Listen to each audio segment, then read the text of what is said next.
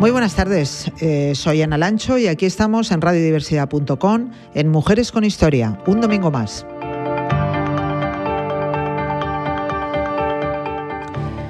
Pues hoy traigo la historia de dos personas, ambas más o menos están en la misma época, y una de ellas es Virginia Woolf.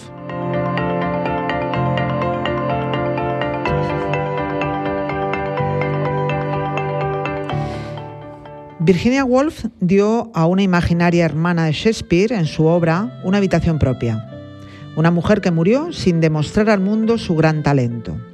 Con ella, Virginia ponía de manifiesto la necesidad de crear un mundo en el que la mujer fuera reconocida por sus obras y sus méritos propios. Virginia Woolf fue una de las mejores escritores de lengua inglesa del siglo XX. Adeline Virginia Stephen Nace en el año 1882, un 25 de enero, en la ciudad de Londres. Era hija de un novelista e historiador reputado y de mm, su madre, que era Julia Princep Jackson. Vivió su infancia rodeado de muchos hermanos, tres de padre y madre y cuatro habidos de matrimonios anteriores de sus padres. Así que Virginia fue educada en un ambiente culto e intelectual. El 5 de mayo de 1895, cuando Virginia tenía poco más de 13 años, sufrió la pérdida inesperada de su madre. Dos años después, desapareció una de sus hermanas y en 1904 moría su padre. Aquellas pérdidas, obviamente, desencadenaron en Virginia una serie de ataques de ansiedad, crisis nerviosas, depresiones y cuadros de personalidad bipolar que la perseguían, la perseguirían a lo largo de su vida. Por lo tanto, huérfanos de padre y madre, Virginia y algunos de sus hermanos, entre ellos Vanessa, decidieron vender el hogar familiar y trasladarse a vivir a Bloomsbury. Su casa se convirtió en poco tiempo en un importante centro intelectual donde se daban citas personalidades como Forster, Keyners o Bertrand Russell. En 1905 ya había empezado a publicar para el Times Laterally Supplement una publicación de la señora Dalloway, y, dieron a Virginia el reconocimiento que se merecía. En 1912, Virginia se casó con Leonard Wolf, un economista del Círculo de Bloomsbury y con el que fundó en el año 1917 la editorial Hogarth Press, que editó parte de la obra de Virginia. Desde entonces y hasta su muerte, publicó obras tan importantes como Orlando, o una habitación propia en el alegato feminista en favor de los derechos de la mujer.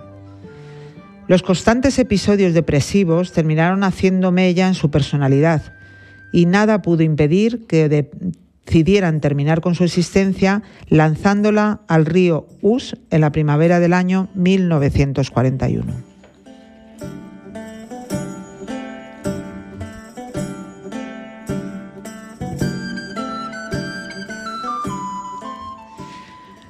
Otra de las mujeres eh, en este programa de Mujeres en la Historia es algo que seguro que muchos de nosotros no conocemos, eh, pero no deja de ser curiosa su historia.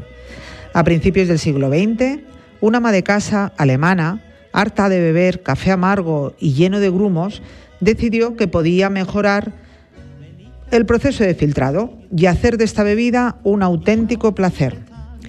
Cien años después, la compañía de los sucesores de Melita Benz, que así se llamaba la joven emprendedora, sigue liderando la producción de filtros para el café. Amélie Auguste Melita nace el 31 de enero de 1873 y nace en Dresde. Hija de un editor, Melita se casó con Emile Hugo Benz, con quien tuvo dos hijos y una hija y una vida de felicidad familiar. Se convirtió en ama de casa, pero un día se cansó de tener que beber un café con grumos y tener que lavar las bolsitas que hacían las veces de filtros. Se puso a probar y con distintos materiales optó por usar papel secante que sus hijos utilizaban en los estudios y también aplicó un bote de latón. Con estos utensilios caseros consiguió hacer un café libre de grumos y con un gusto mucho más bueno. En el año 1908, Melita registró su invento en la oficina de patentes alemanes.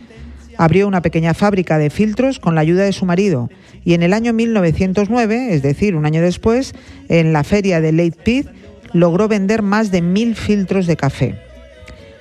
Los trabajadores llegaron a ser más de 80 y sus instalaciones tuvieron que ser trasladadas a una nave más amplia en la zona de Westfalia.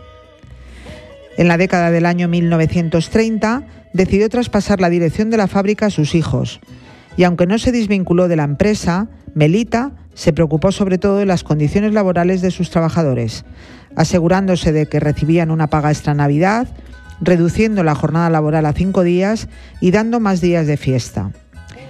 Melita fundó la Melita Aid, una fundación de ayuda social a sus trabajadores. Tras su muerte en el año 1950, sus descendientes lideraron la empresa, líder en la fabricación de filtros de café en todo el mundo.